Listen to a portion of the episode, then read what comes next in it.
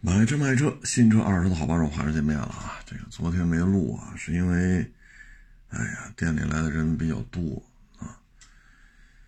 嗯，这个早上来了啊，收一车，这车呢刚给人转完钱啊，还没还正说给人家卖车的网友送走呢，这个又来一网友啊，然后这就人就不断了，一波一波又一波啊。哎呦，回到家脑袋都犯懵了啊！所以昨天就没有录啊。嗯，来的网友比较多嘛，啊，各行各业都有。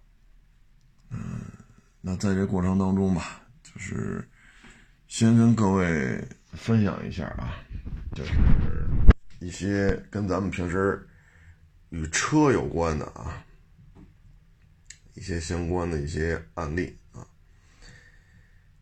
嗯，首先呢，就是说，也是，嗨，昨天有网友来聊天说的这事儿，说呀，在北京出了这么一案例，啊，然后呢，停车，停车呢，是来一租户，租户啊，他呢就是做买卖，他租这个一楼这房子，车得他他租的那个。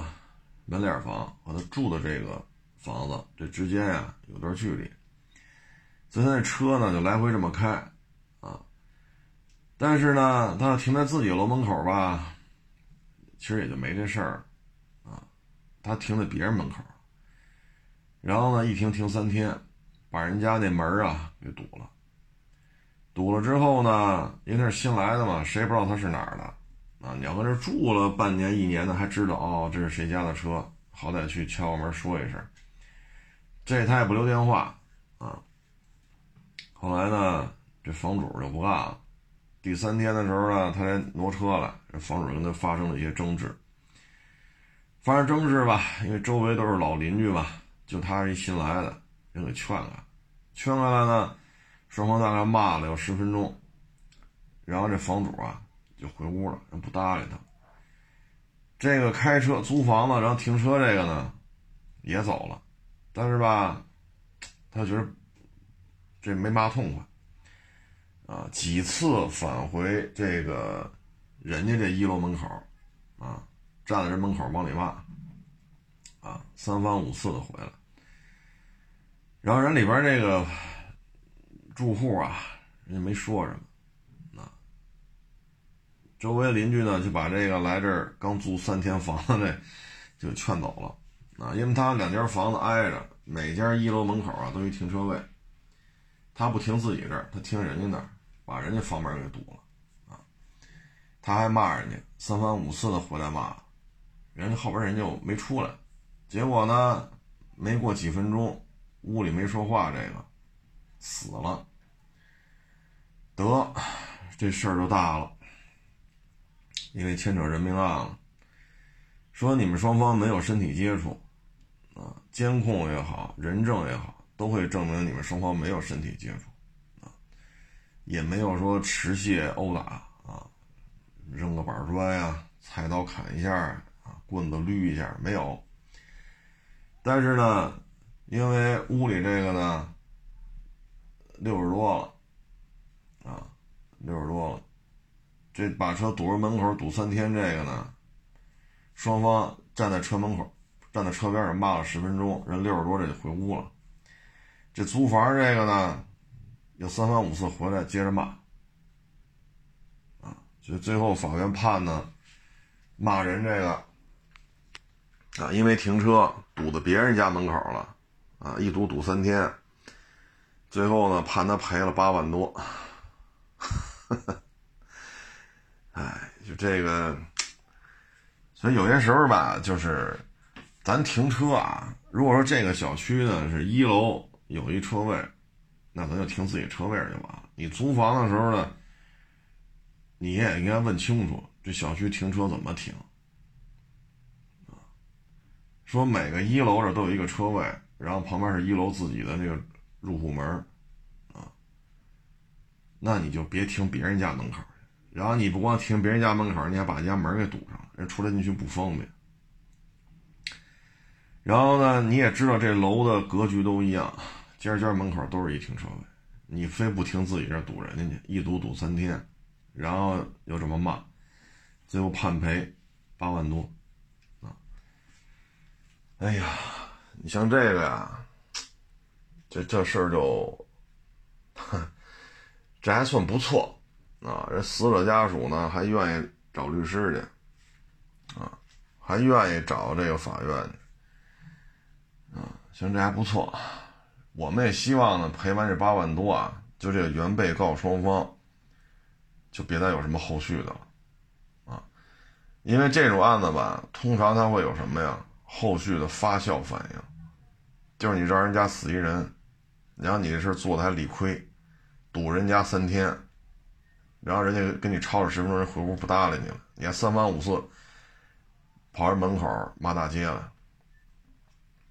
最后人家过了十分钟死了，像这个呢，就是别有后续反应。如果有后续的这种发酵，那这事儿真不好办。为什么呢？你这么一折腾，啊，人家也知道你这买卖在哪儿了，然后你这干的确实啊，不占理，确实不占理啊。所以有些事儿吧，就像咱之前说的养狗似的，狗开电梯门一扑。他带着蹬着绳嘛，狗一下不就站起来了？一站起来一米多高，那电梯里边那老人嗷的一声躺地下了。赶紧吧，出医药费。那狗主人正好是我们原来的前同事，别废话，赶紧给人送医院，所有医药费都我出，赶紧救。救完之后就去人家看人家赔礼道歉，把这事儿了了，都不用去起诉。为什么呀？狗一站起来，监控人证。都会证明这狗和那老头没有接触，但你狗一站起来，电梯门一开，人老人一抬头，那么大一条狗，哈哈哈哈哈哈哈哈，吐着大舌头，嗷的一声躺地上，这要是死了，你说你没责任？所以有些时候啊，真是注意自己的一言一行啊！现在不是说我没打他，你就能怎么着我呀？我打了他了，我得进监狱，我没打呀，你看没？没打了，第一，法院判你赔八万多，你就得掏；第二，你这买卖怎么干？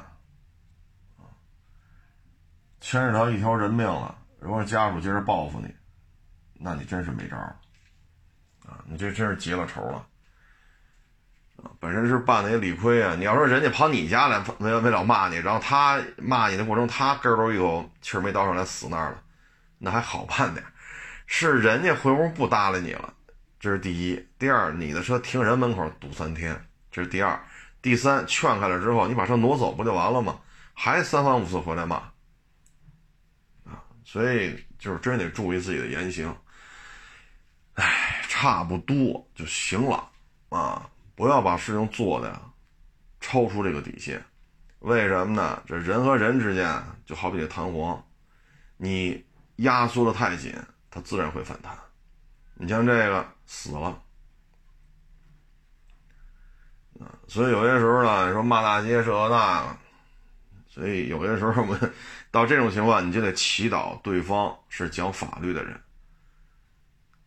如果对方不讲法律了，这事儿就很麻烦了，你就不知道对方怎么报复你了。啊，这个事儿就真的很麻烦了。嗯，这是跟停车有关的啊。咱再说昨天吧，啊，还回来看那一档子事儿。哎呀，看到这起车祸吧，我也特感慨。这感慨在哪儿呢？那是一个十字路口，但这十字路口啊没有红绿灯，只有住在这片的人才知道从这条小路走啊，因为它不堵车，车非常少。对这片不太熟的，走那大路。大路呢？哎呀，左转灯、右转灯、直行灯，是吧？然后那个就各种拥堵啊，又路过幼儿园，又路过学校，好家伙，路过几个小区的出口。哎呦，我老天呐，你就知道这得有多堵。所以只有这边非常熟的，他走这条路，中间啊就一条黄实线，就什么也没有了。然后呢，边上那人行便道，比这马路高一块，种了一排树，啊，所以这条路呢车很少，几乎就没有堵车的时候。但是呢，因为中间路过这十字路口啊，没有红绿灯，啊，然后呢，这个十字路口两个路口中间是一公交场站，所以呢，这儿呢就会偶尔呢，就是出来公交车，啊，啊，偶尔会出来公交车，因为这个密度不是太大，它不是说几分钟，它它密度并不大，啊，密度并不大，所以呢，在这个时候吧，这个路非常的清静。然后树种的特别的密啊，就是大太阳啊都晒不到地面，你就知道这条路啊，这个绿化程度到什么到什么状态了。然后这里边呢，我每次路过这路口吧，我都减速，因为什么呢？这路口四个角它全都有那个砖墙啊，这四个路口全是单位，所以它有砖墙。这样的话你看不见左边和右边，看不见有没有车。然后这树吧，又种的特别的高啊，因为很多年了这条路，当然马路还是比较平整的啊。这样吧，太阳照都照不到地面，所以这条路啊又安静啊，然后呢又比较凉快。但从开车的角度来讲吧，这个视线就受影响了。我每次过这儿，我都踩刹车，左右观察啊，没有车了，我再踩脚油门再过去。啊然后呢，有些时候呢，从这儿过的时候，我一踩刹车，左右观察，后边就是大喇叭、滴滴呀，啊，远光灯啊，还有他啪一一打轮从我边上超过去，就是很多人遇到这种不堵车，但是你都能看出这是一个十字路口，啊，他不减速，这十字路口连人行横道都没有，他就是画这黄线，画着黄线，然后插一牌子，限速四十。啊我每次路过都是减速，左边看右边看，然后再补油再开过去。昨天呢，就看见就这路口就出事儿了，出事出到什么程度呢？那不是偶尔会出来公交车吗？这公交车就这么开，啊，这公交车应该是从西向东开直行，然后呢，从南，呃，从北向南就过来一个 SUV，啊，这 SUV 和这公交车就撞上了。撞的这个位置啊，我个人看啊，这个公交车的速度不会快。为什么呢？从那边拐过来，再到这他那场站拐出来到这儿，距离很短啊。而且每天都看这些公交车，它在这儿的速度普遍偏慢，因为车上有乘客啊。而且这距离啊，它也加速不了这么快。这公交车拉着这么多人。啊，它跟这法拉利呀、兰博基尼啊，这个它不是一概念，所以公交车速度不快，啊，肯定不会超速的，因为物理结构、路面的距离都决定了这公交车要超速啊难度太大，啊，所以它肯定是不不过四十。当然，这个 SUV 这一怼，啊，把 SUV 我一看右边那个，相当于 SUV 的副驾这边，整撞到这个公交车这车头上了。啊，然后这一撞，车上的人我看都有，是躺地下一个，躺地下俩呀，因为当时围了不少人嘛，没太看清楚，我就开过去了。这就是什么呢？遇到这种盲弯啊，或者明弯暗弯明弯是什么呢？入弯点能看到出弯点，你能知道这路面的情况，这叫明弯暗弯呢，就是入弯点看不见出弯点。你看这个十字路口，你只能看见你直行，左和右看不见，而这是十字路口，你从这个四口四个路口哪个进来都牵涉左右看不见。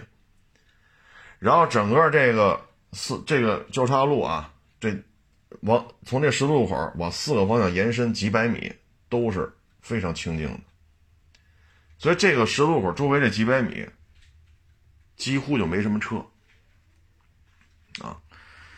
平时走的人也很少，都是因为知道这片了，他才这么走，啊，所以这就是什么呢？遇到没有红绿灯，也没有人行横道，这路口四个方向都没地下都没刷人行横道，再加上这个绿化这么好，啊，四个路口都是砖墙，这应该是什么呀？减速。但凡这台 SUV 减速了，他也能看见这么大个一公交车，啊撞的吧，反正我大概去看了一眼啊，那个，嗯，A 柱这边变形的非常厉害，然后整个风挡玻璃啊都已经干的跟那蜘蛛网似的。然后看地下躺一人，躺一个躺俩我也没看清楚，然后就开过去了。这就是提醒各位了，你遇到这种不堵车的路，没有红绿灯的路，啪来一个十字路口，既没有人行横道线，也没有红绿灯，您要做的是什么呀？这个样的路口一定要减速。你不减速，就是这种情况。你不知道对面就是左右会出来什么车。你像这回出来是硬茬子公交车，这么大个儿，那咱这 SUV 咱撞不过呀，这吨位都差了好几倍啊！啊，像这个，啊，它是属于什么呢？按照一般来讲，啊让右原则。公交车相当于是和这台 SUV 的副驾撞上了，啊，应该是让右原则，这个最终看交警怎么判。再一个呢，就是牵扯一个附带赔偿的问题，就是你撞这一下，他那公交车上还有好多人呢，你这一撞，但是我现在不确定啊，地下躺那个人是公交车上的还是这个 SUV 上的，这我不确定啊。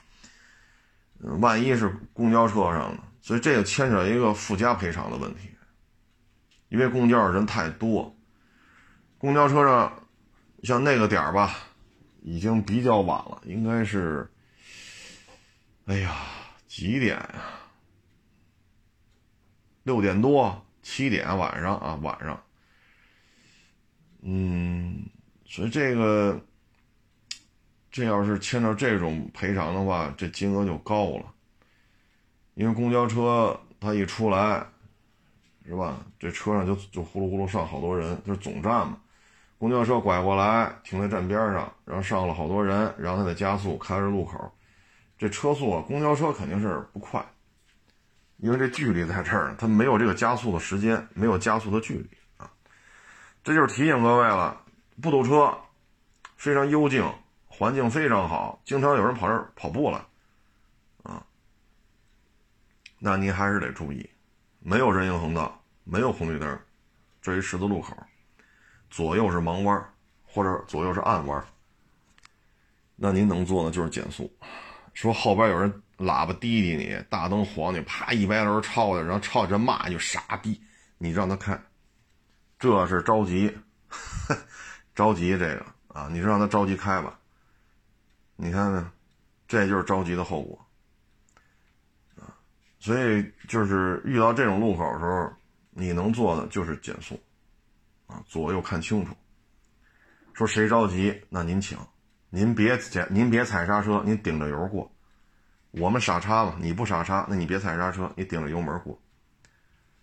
你就这么开，你开不了多久，这阎王爷就该收你了，啊，不收你，你也掏出一大笔钱来，啊，所以像这种呢，就是一般来讲啊，是让右原则。为什么呢？就是考虑驾驶员在哪边你像这种情况呢，如果说 SUV 慢一点过来，就双方时间节点错一下的话，那他就会撞到公交车驾驶员的侧面啊。所以让右让右嘛，啊，就是说这种撞击的话，因为咱们国家驾驶员都在机动车的左侧，右侧这个是副驾驶啊，所以保护。驾驶员保护对方车辆驾驶员啊，但是最终怎么判呢？还是看交通队怎么处理吧。但这事儿确实躺地下了，我不知道是公交车上的还是驾驶员，或者说副驾驶啊。唉，安全无小事啊，安全无小事。昨天呢，来的网友比较多啊，说的我口干舌燥啊，因为人来的太多了，左一波右一波，左一波右一波啊。哎呀，中午饭也没吃，啊，就聊啊。有一个网友呢，就跟我说，啊，说一二二零年，哎，一九年、二零年呀，找我聊天了，啊。当时呢，我就跟他聊，我说以你这岁数，三十出头吧，啊，三十出头，上有老下有小。当时是有选择嘛，是在外企。还是去国企，啊，我说您这三十一出头，孩子也有了，啊，老人也退休了，这明摆着就是您是顶梁柱。人老人都退休了，那你还指着他怎么着？他就这点退休金了，啊，有权没权也也不好使了。啊，我这么说可能比较残酷啊，但现实生活中 就是这样啊，人走茶凉啊，在职的和退休的这个完全不一样。我说您要是说这岁数能外企和国企能选一个，你还是选国企吧。为什么呢？马上你就奔着三十五了，你一旦到了三十五，就外企而言啊，咱要不是说特别突出是吧？能力怎么怎么着？啊，公司的业务咱一人能顶半壁江山，咱要没这两下子，啊，就以外企的这种工作节奏，哎，我觉得如果有机会去国企还是比较好的，啊，再一个国企呢，他不加班啊，就他这个单位啊，我不是说所有的国企不加班他这个单位呢不怎么加班然后呢离家又近，啊，离家又近，啊，你要外企呢就远了。啊，就远了，啊，相当于市中心。他住北京的这头，外企呢那工作区域呢在北京的中心点的那一边。你要坐地铁，啊，那俩钟头，你开车你就别想了，那这开车就不好说多长时间了。哎，所以我说您这国企呢，你你这个位置距离啊，你就坐公交车一个钟头你也到了啊。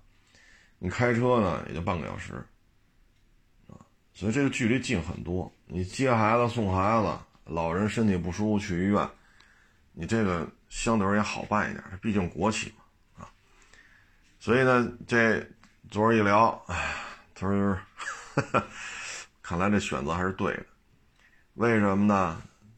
这个疫情嘛，这都一年，你想想，现在九月份，去年一月底。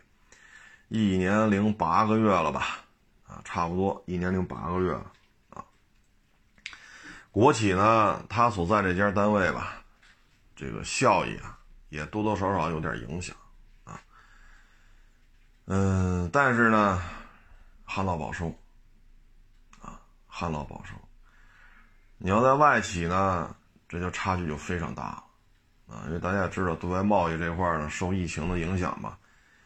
啊，出口这一块确实挺好的。啊，因为很多国家的这些基础的零配件啊、生活必需品啊、工业必需品啊，原来可以说东南亚去采购，甚至于非洲去采购，但是现在呢，菲律宾呀、马来呀、印尼呀、越南呀，这个疫情闹的呀是跌宕起伏的，呃，包括印度是吧？有很多都可以转移的，但是现在，所以只能来这边。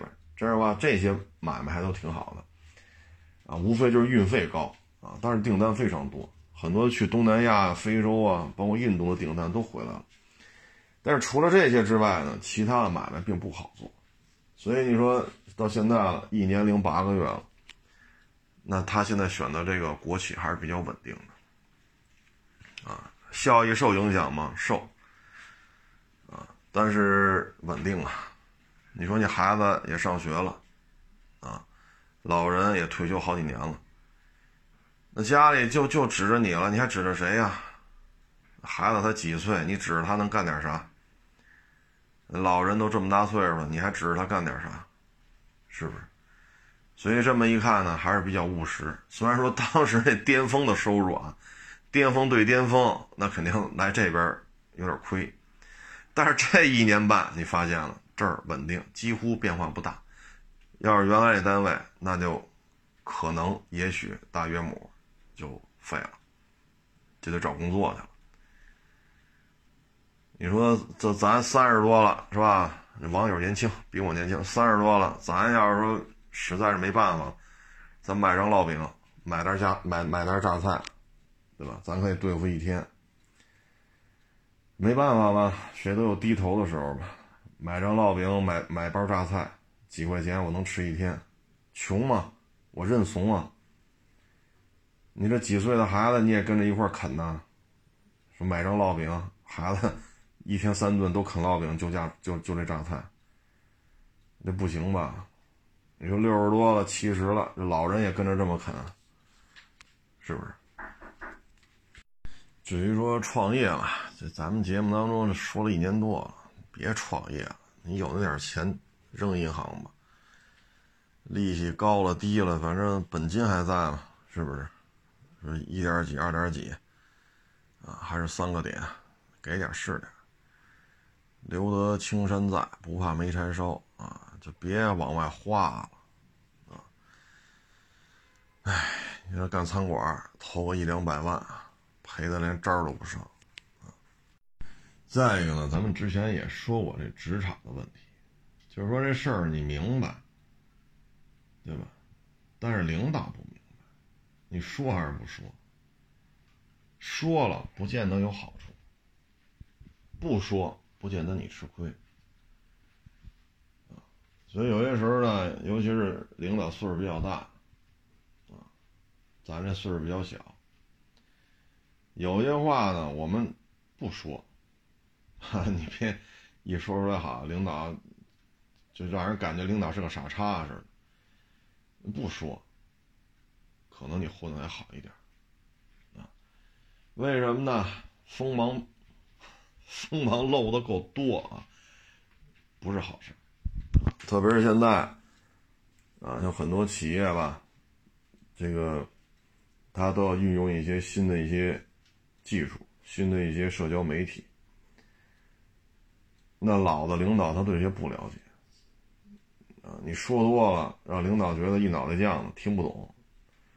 但他又不好意思问你这怎么回事，问你那怎么回事。那也在这种情况之下。说太多没有好处，没有好处，这不是让说我们做二手车的，这是事故车，是还是不是？这性质是吧？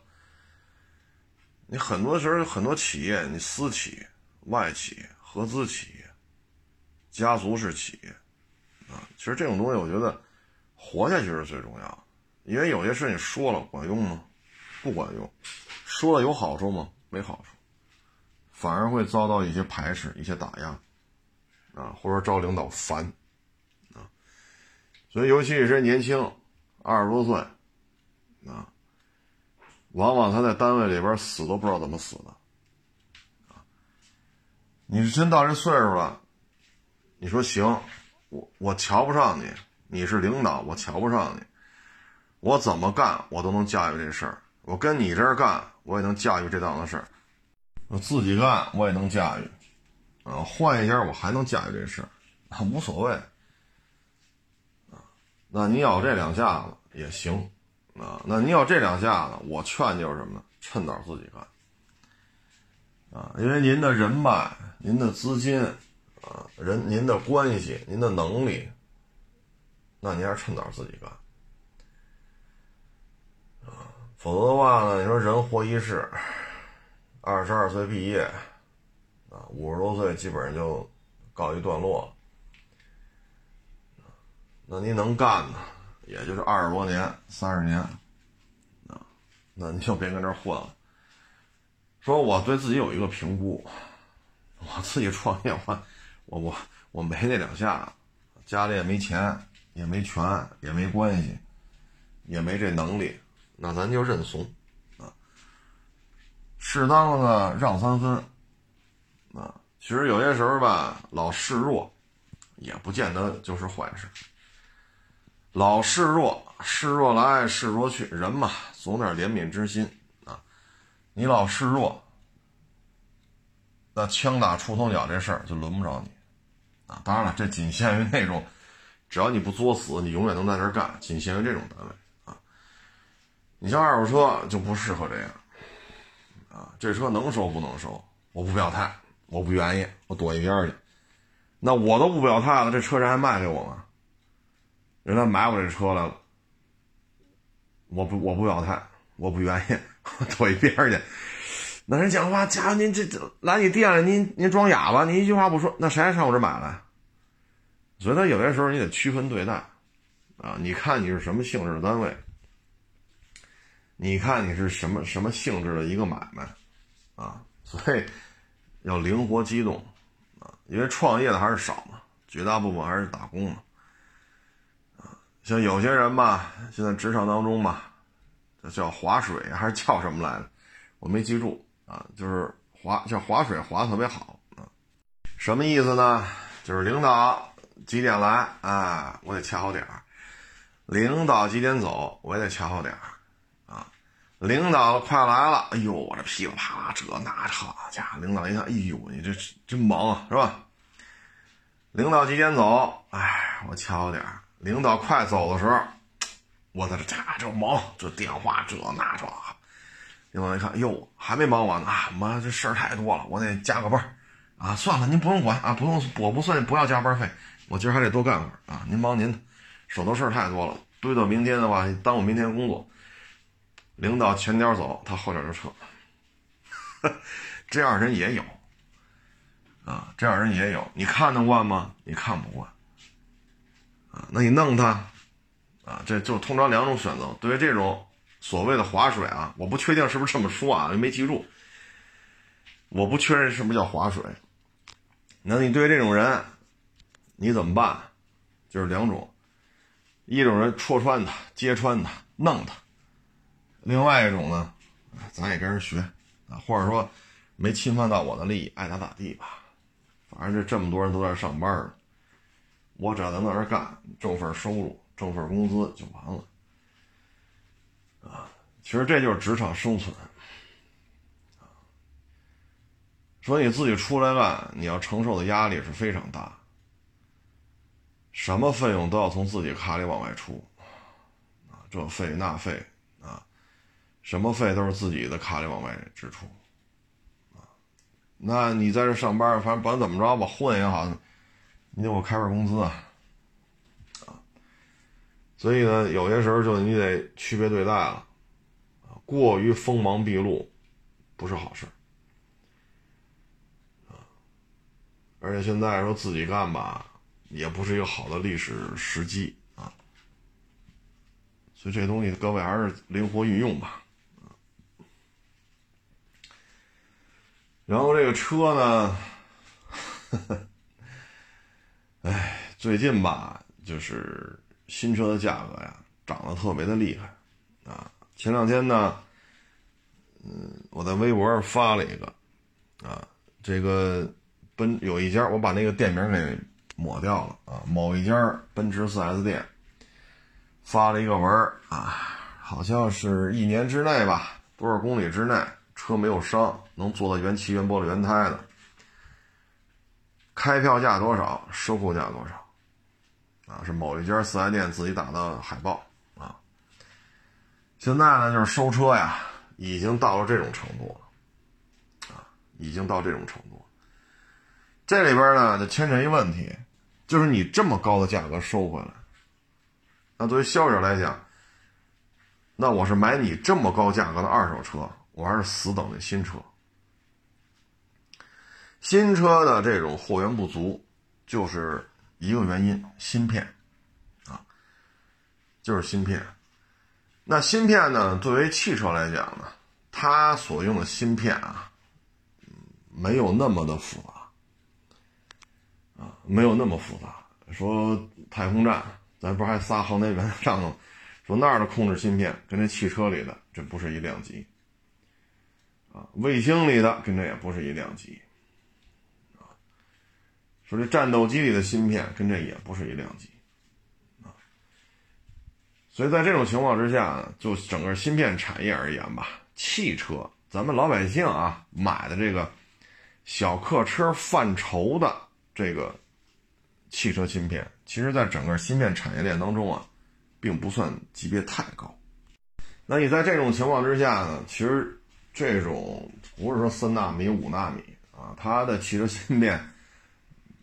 这么高精尖还没到这份儿上啊，所以这个芯片呢，国内是能生产的，啊，只不过就是一个炒作也好，产能就是产地的更换也好，比如说马来西亚，那国内能不能生产？能，转产就可以了。需要时间吗？需要，但不是需要十年，那没有这么长时间，啊，因为汽车芯片呢，国内生产呢还是基本上吧还能应付。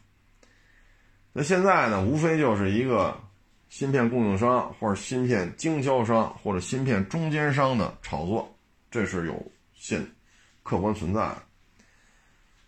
再一个就是海外的产能转到国内了，啊，因为汽车芯片什么三纳米、五纳米、七纳米，这个真的是，反正咱们私家小车反正用不上。那在这种情况之下呢，你这么高去收，就是存在着风险的。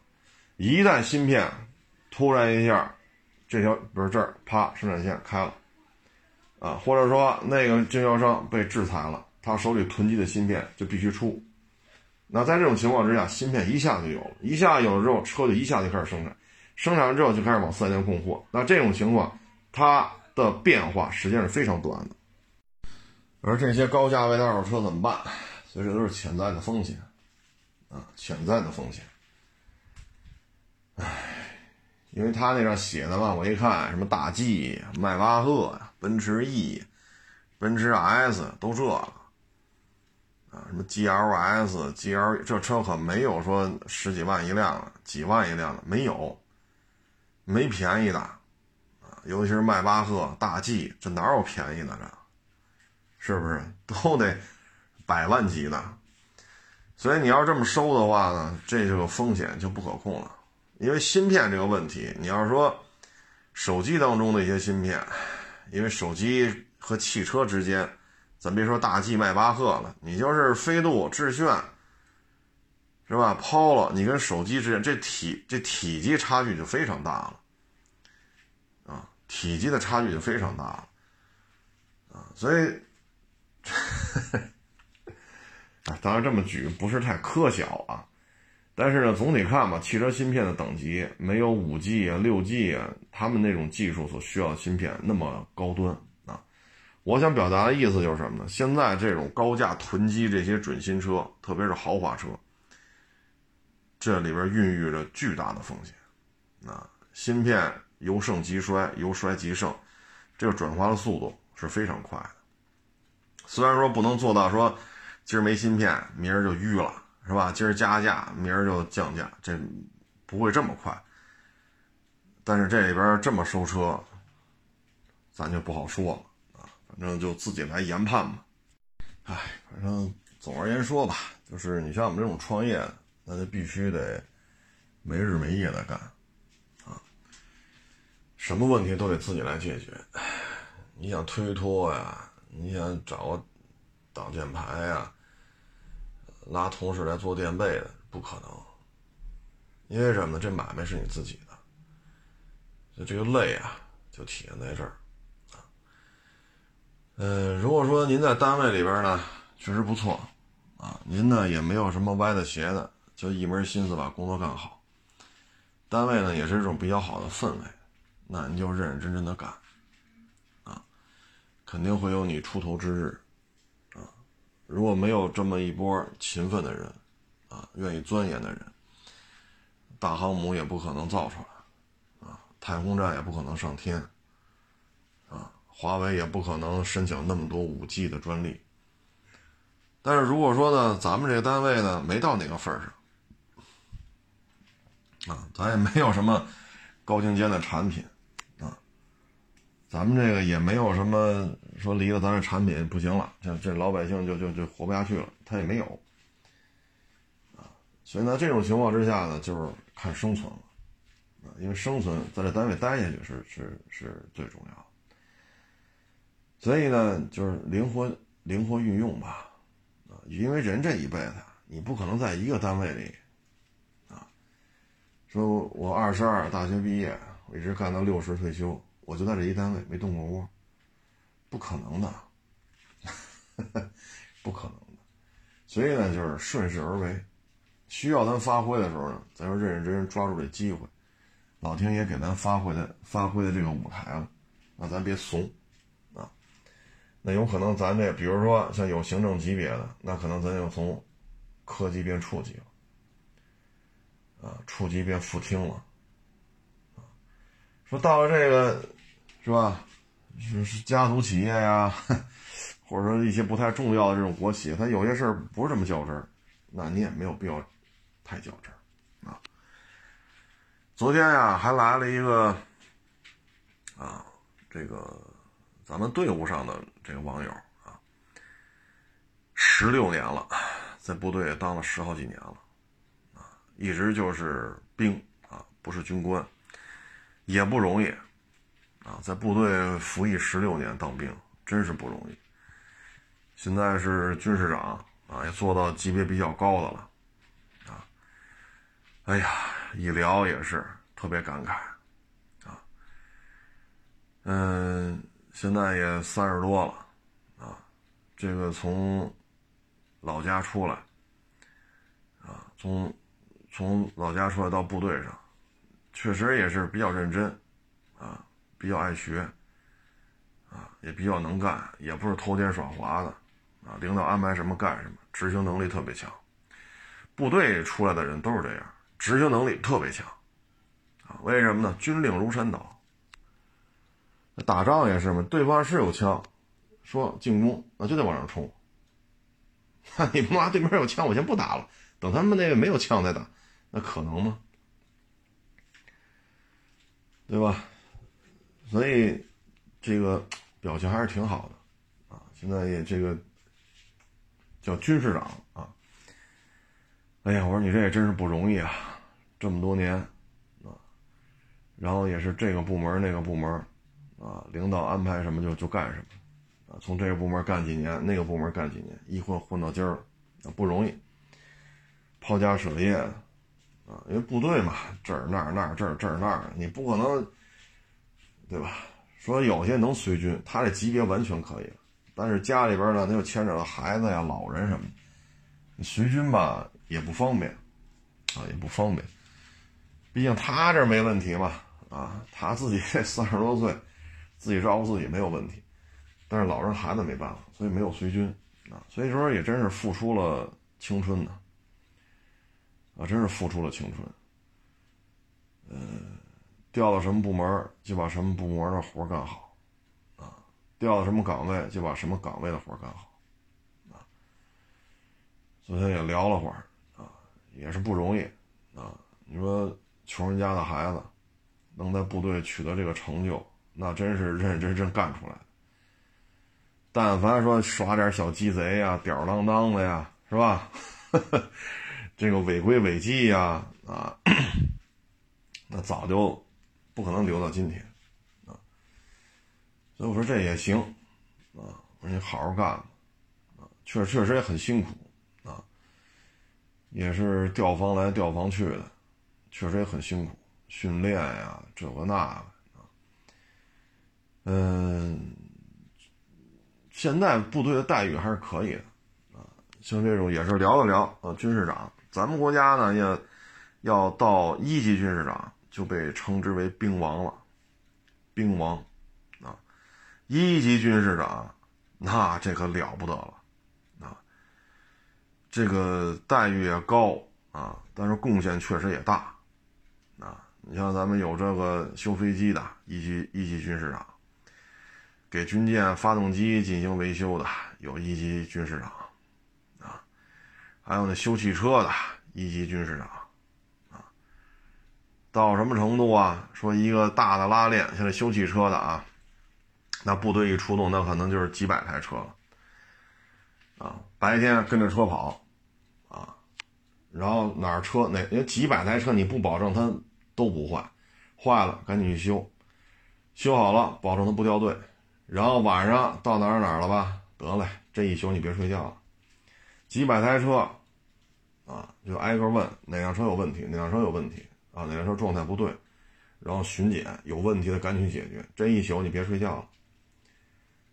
你几百台车嘛，那可不是嘛？然后第二天再跑，谁中途车有问题，赶紧再过去修。说部队这一次出去啊，多少多少天，那他这个作为不不是不是昨天来网友，我就说我是看那个电视台报道啊，人家为什么当兵王啊？为什么当上一级军师长？人家就保证这个没有掉队的啊。说这车这车队都开走了，这车扔这儿没有，都能跟上。晚上说到哪宿营，所有车都能到，人家就能做到这一步。你说累不累？白天抢修，晚上维修，啊，几百台啊，上千台啊，带着带着这个战士一起干，经验确实也丰富，什么车都能修，啊，部队出去嘛，那不像咱们哈，都是私家车，他那可不是，独特个的车都有，啊，然后一些什么特种载具什么的，啊，这个确实是。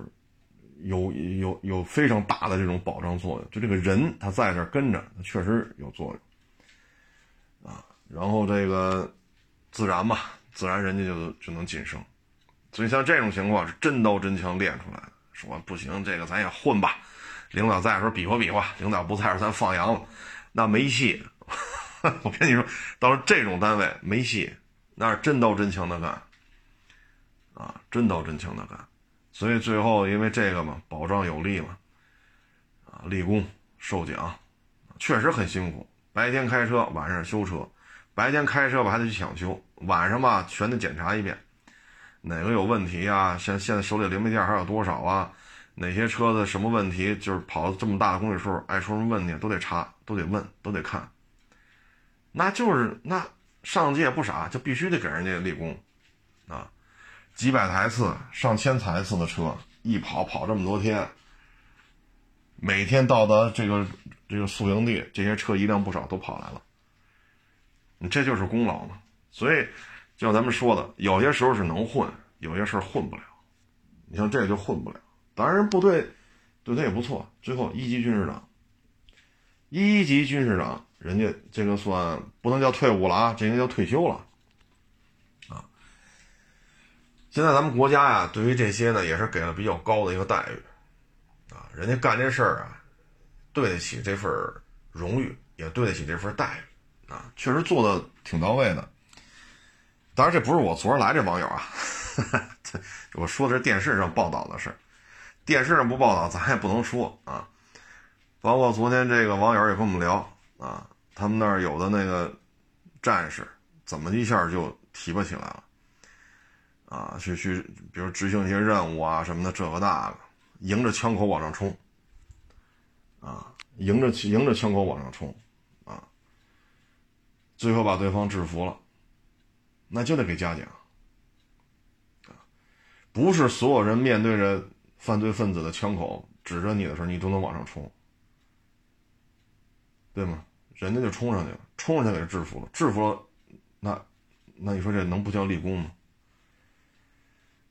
所以说，能在部队啊干这么多年，啊一级一级一级往上提，这可都是付出了很多呀。啊，所以昨天聊了聊了聊了不少啊。我说您这得好好干呀，啊，好好干。这个，我说您现在已经这个级别，您往上到那兵王还有还有点距离，岁数也年轻嘛，三十多。兵王一般都四十多了，都是四十多，差不多啊。一级一级这个有年限验有年限要求的，都是四十多啊，奔五十。然后拿了衔之后，到了岁数，基本上在五十四十，就是五十岁左右就要就退休了啊。人家不叫转业啊，也不叫退伍啊。好好干吧，这真是付出了很多。就是说，你已经适应了部队的这种工作方式了，啊，这个一声令下，马上就得出发，啊，有时候白天，有时候晚上，不是说像咱们似的，哈，九点上班，五点下班，说九九六，那你晚上八点九点，你得让人回家休息睡觉去，咱部队不这样，说走就走，啊，也许夜里三点，也许上午十点，也许下午，也许晚上，也许凌晨，是吧？也许中午。所以部队也确实很辛苦，啊，确实很辛苦，付出了很多啊。也聊嘛，说孩子现在也大了，啊，也见不着，因为你不能说像咱们这似的，这个天天晚上回家，他不行。部队这住房嘛，再一个，这个，哎，随军这块确实，呃，家里这个老人孩子什么不容易。啊，我一听我能觉出来，这个能部队啊，干这么多年，作为因为他不是军官，他是士兵嘛，我这付出的真是蛮多的，也有危险，啊，也有危险。唉，所以这个能在部队现在给部队的这个战士啊待遇啊，确实，我觉得是国家也是比较重视嘛，尤其是军事长这一块啊，我觉得是应该的。你包括他说他那个什么战友呢，迎着枪口就冲上去了，冲着给他制服了，啊，扣动扳机前一刹那给他制服了。你说要晚呢，就晚这零点一秒，可能就就是劣势了，对吧？就是那小骨灰盒里边了，因为扣动扳机这这这这多快的速度，一把冲着给抓制服了，那就得受奖，应该的。对不对？你说人家这这付出了呀，立功受奖应该的，没毛病，因为什么呢？这种时候不是所有人都能义无反顾的往上冲啊，可能绝大多数、绝大多数，包括我，可能一拿枪就跑了，能跑得快跑得快，躲得远远的，那人家冲上去了，啊，可能就零点一秒的时间制服了，扣动扳机之前把他把他给摁那儿。唉，所以真是不容易啊，不容易。好好干吧，啊，因为这个这么能吃苦啊，执行就是执行上级的指令，执行的这种力度是吧？这么多年了，其实从职业来讲吧，说说咱们这农村家里出来的，能在部队做到这个份上，也是挺好的了。啊再咬咬牙，确实很苦，确实很苦啊！听他一说这些训练什么的，我就不在这儿说了啊。就是说这事儿一说这么训练什么的，真是觉得挺辛苦的。也三十多了，也不是说十八九那大小伙子，是不是？你十八九无所谓，你毕竟这岁数，还要还得去训练，不容易啊！我说能坚持就坚持吧，啊，呃。这个职业吧，我觉得就没有什么可以推脱呀，啊，可以偷奸耍滑的，几个月前吧，咱们官方媒体嘛报道了一批军事长这个退休的啊，各大军种都有，啊，你看底下那事迹，哎呦，家伙厉害啊，一等功、二等功、三等功。那那个军服身上，好家伙，这这这这各种奖牌挂满了，啊，大家也知道，这立了一等功啊，这都得，这怎么说呢？啊，能能立一等功啊，非常少，啊，立一等功的，不是人没了，就是落下残疾了，啊，所以这真是不容易，啊，部队嘛，但是付出的也多啊，所以这二年国家给的这个。吃啊，住啊，包括一些边远、边远的这些哨所呀，这些热水呀，呃，吃菜呀，包括看病啊，包括冬天的保暖呀，夏天的防蚊虫啊，这些年国家真是花了不少钱啊，因为什么呢？太辛苦啊，所以国家也是在这个基层哨所的改建呀。热水呀，消毒啊，肉啊，蛋呀，奶菜，看病，啊，包括能够接上电视信号啊，别省得别太枯燥了，只要晚上能看看电视，我觉得这个也是有所改善啊。保家卫国嘛，啊，咱们国家这个能发展到今天，离不开这些战士啊，离不开咱们解放军。你特别是一些抗洪啊、地震呐、自然灾害，那不也是一声令下啊？包括防疫也是啊，军队的这些医院呀，啊，军队的这些卫生防疫呀，那也就是一句话，说说往哪冲就往哪冲啊。这有了疫情，咱们都躲得远远的，能不去就不去。你看人家哪有疫情往哪冲啊？所以这个。不容易啊！昨天也是聊了聊啊，也是蛮辛苦的。这岁数还训练啊，真不是说十七八、十八九的就半大小子了啊。嗯，也是祝愿我们这位网友吧，啊，还还是以网友来称呼比较好啊，祝愿我们这网友能够呃取得更多的成绩吧，然后多保重，哈 哈多保重，毕竟咱不是十七八了啊，毕竟岁数到这儿。嗯，这个昨天还有来聊买这个豪门啊，什么二手 GLS 啊，二手叉五叉六啊，二手的什么大 Q 七呀，啊，还有聊这个，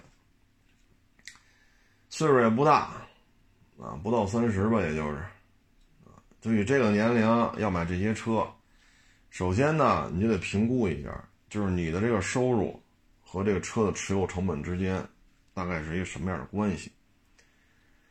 啊，因为这些车呢，开出去呢，首先面子上是没有问题，啊，你开 GLS，你开叉五、叉六、叉七，是吧？那你肯定跟这个开这个飞度、致炫什么的，这，这，是吧？这感觉不一样，啊，但是呢，评估一下持有成本和你的收入之间大概是一什么关系？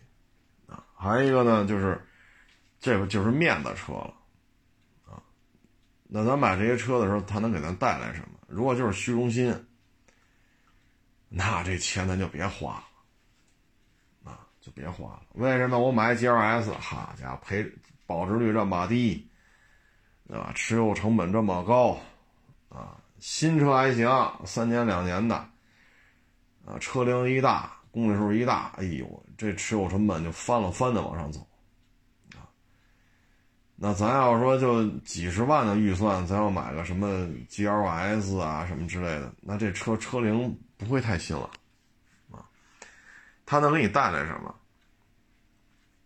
所以这个一定要选好，啊，说咱平时这个是吧，买卖特别多，迎来送往啊，跟这个签字儿，跟那个签字儿。啊那就必须有这么一成本面，这卡宴呀、GLS 啊、叉七呀，没毛病，买去吧，啊，应该买，你干的就是这活嘛，是不是？就需要成本面。但如果说咱们岁数到就没到这个份儿上，咱也没有这些需求，那咱要买这些车，咱要得到什么？说我老说三里屯吹口哨，那就是一个逗闷子，啊，你真花几十万买这么一车回去。这吹口哨成本太高了，啊！为什么这么说呢？就因为接触过程当中就能感觉出来，哈哈，自始至终，啊，就是往那一坐，一句话不说，啊，都是旁边人说啊，他要买什么什么，哦，我说说，说完了，这车有什么优点缺点？又问了他，他还要买那个啊？好，我给你说下优点缺点，啊，他要买那个，我跟你说，我说这也不像场面上人呢。你在场面上混的，我说打进我这屋到出我这屋一句话没说，往那一坐低头玩手机，都是旁边的跟他说啊，他要买什么什么，这车大概多少钱，有什么优点缺点啊，他还要买什么？这可不像出来做买卖啊，这这这这这在社会上混的啊，或者说场面上混的，就没有这么聊天的。没有这么矜持的啊！您说是不是？就是你出去跟人做买卖，好家伙，你一句话不说，低着头玩手机，那对方怎么想？那就别来往了呗，老死不相往来呗，是不是？有可能因为这事结个仇什么的，背后给你拆个台什么的啊！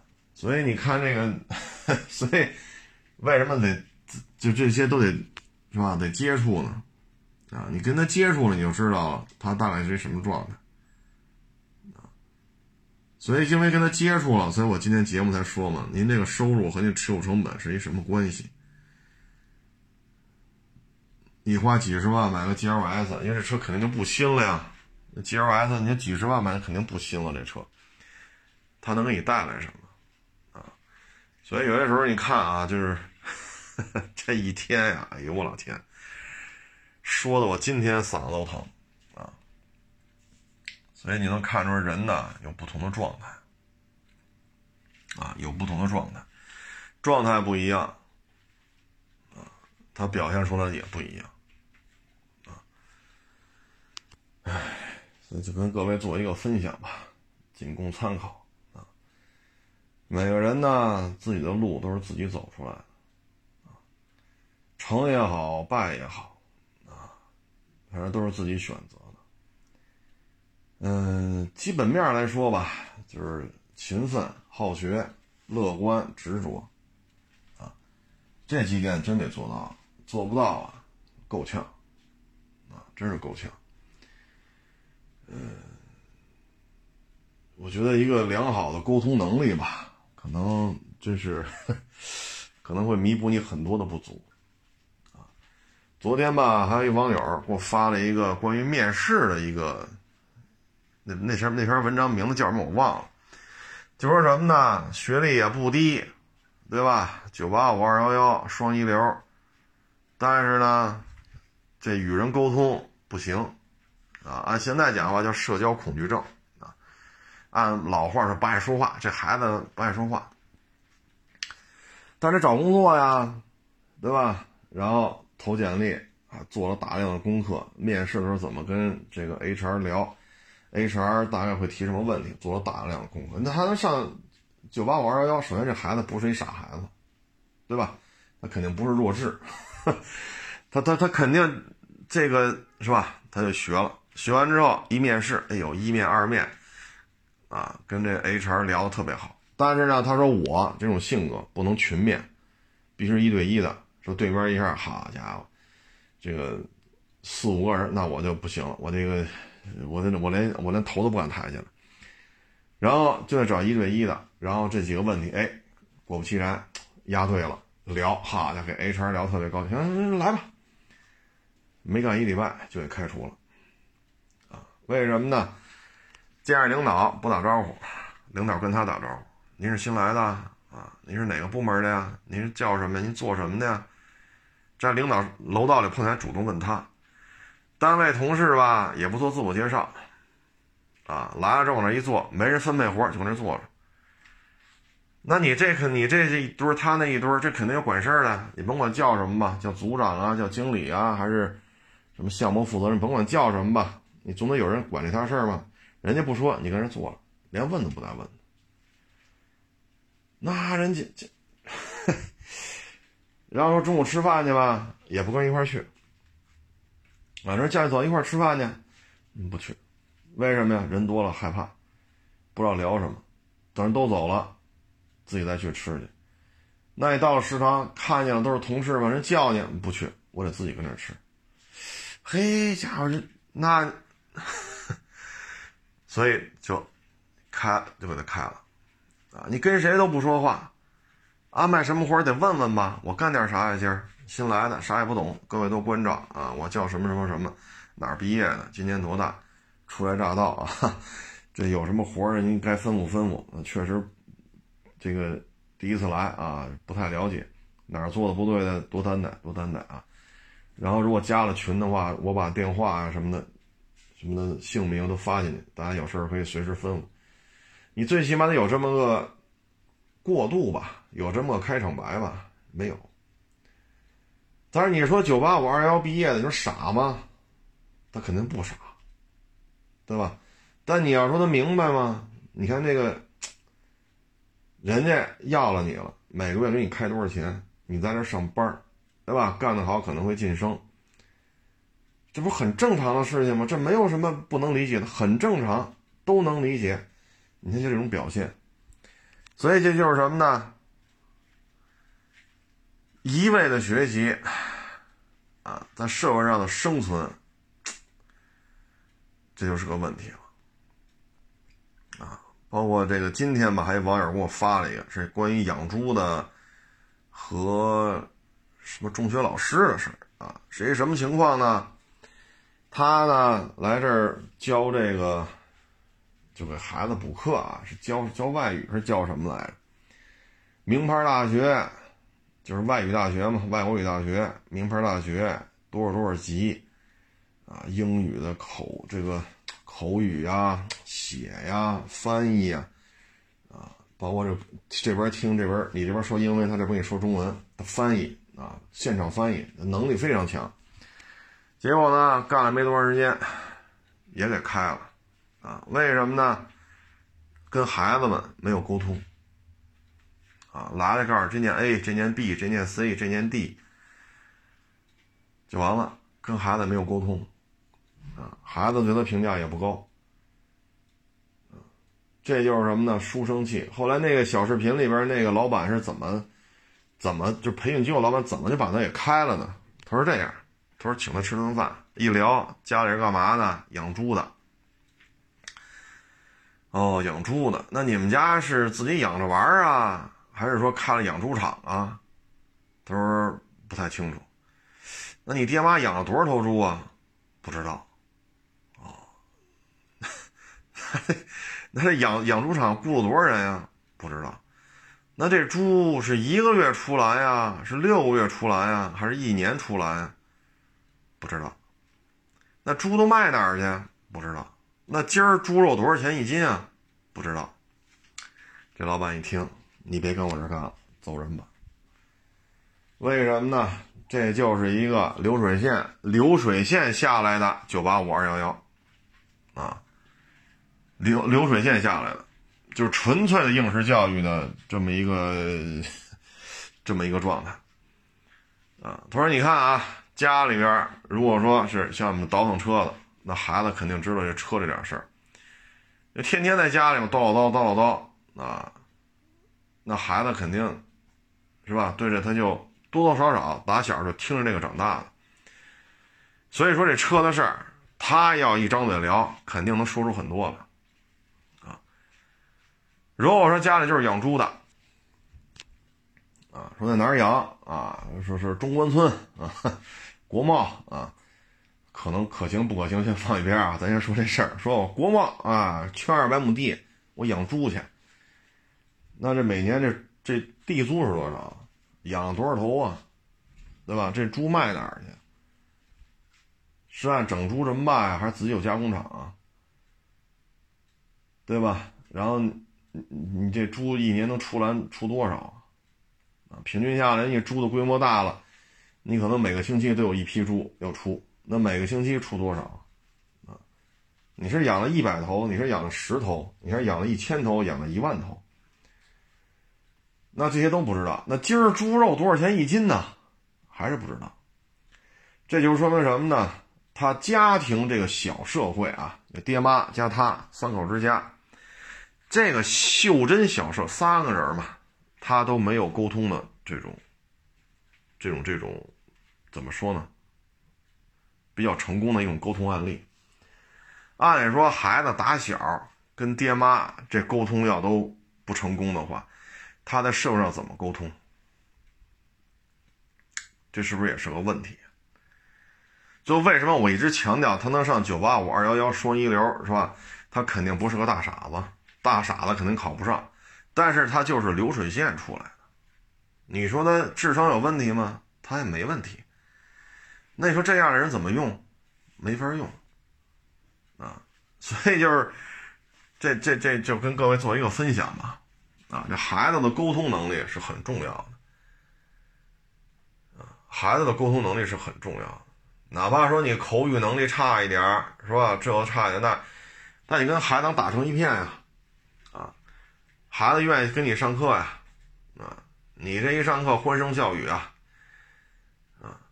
然后你自己再勤能补拙，您再勤快点说这儿不对那儿不对，是是自己加强学习啊，还是跟那些老前辈多学习学习啊？本身跟孩子都打成一片了，孩子家长对你评价也不错，这样的话可以多多少少弥补一下专业技术差，那扬长避短呗，然后赶紧去把自己这短板提高一点。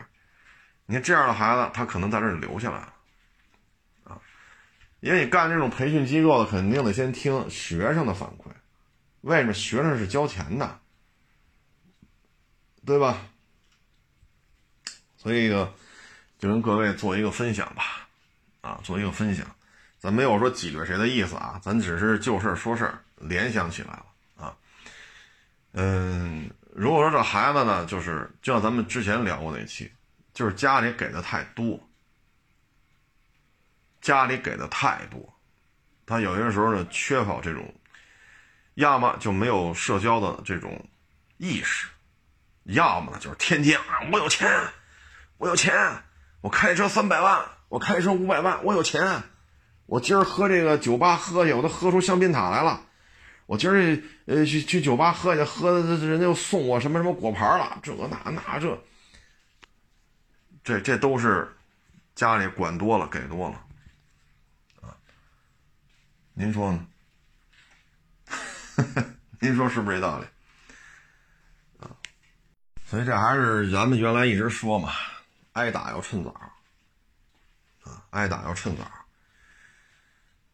你不能说都开始在社会上自己刨食吃了，你还这样，啊，要么就缺乏沟通，啊，社会社会交往这是有欠缺的，这是家里管太多了，要么家里给太多了。脑门上就得刻四个字我很有钱”，后背就得刻四个字你知道吗？要么脑门上四个字我很牛逼”，背后四个字你知道吗？像给多了的呢，他就是天天炫，啊，至于这东西是不是自己白手起家挣来的，那不重要，不重要。我生来就有钱，我还白手起家，白什么白啊？大爷这辈子就是命好，生来就有钱，嫉妒吧？没钱吧你们？他心态就这样，为什么呢？爹妈就没跟他说这些，爹妈就是给的太多，啊，所以您说您二十多岁你这样，三十多岁呢，四十多岁呢，您干点您干出点啥成绩来了？您这一辈子都是我很有钱，你知道吗？我很有钱，你知道吗？你家有多少钱呢？你家钱这么多，您就，你就自己花去就完了呗，是不是？啊，您又没多到这份儿上，啊，你说我们家车都，我们家钱都花不过来啊，我们家别墅十好几套，四合院十好几个，楼房上百套，那也行，那您是确实花不完。那您要没到这份儿上，但是 咱说也没用，啊，就是什么呢？打小父母就希望自己受穷挨骂被挤兑的那个那个反弹，咱一开始说不是弹簧嘛？人和人之间交往就是弹簧。他要把自己因为没钱呀，社会地位不高啊，这那，希望让孩子啊得到这种补偿，这种补偿没控制好，所以孩子一出来就这样。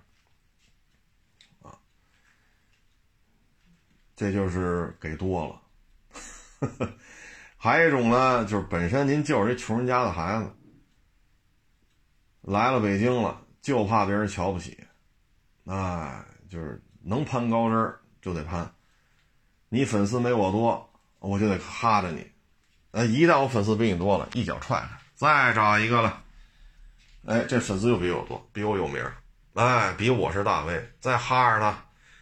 得跟他平起平坐，一脚踹开，再找一个，啊，其实这就是什么呢？极度自卑，啊，极度自卑，生怕，哎呀，就是这个名利的这种渴求啊，就超出了对于工作本身的这种认真的态度。工作本身都不重要，重要是什么？我要很有名儿，我要跟那些有钱的人能够平起平坐，我要当一大 V，我要当网红。至于说自己本职工作干的怎么样，那不重要。为什么呢？春节回家的时候，我可以光宗耀祖。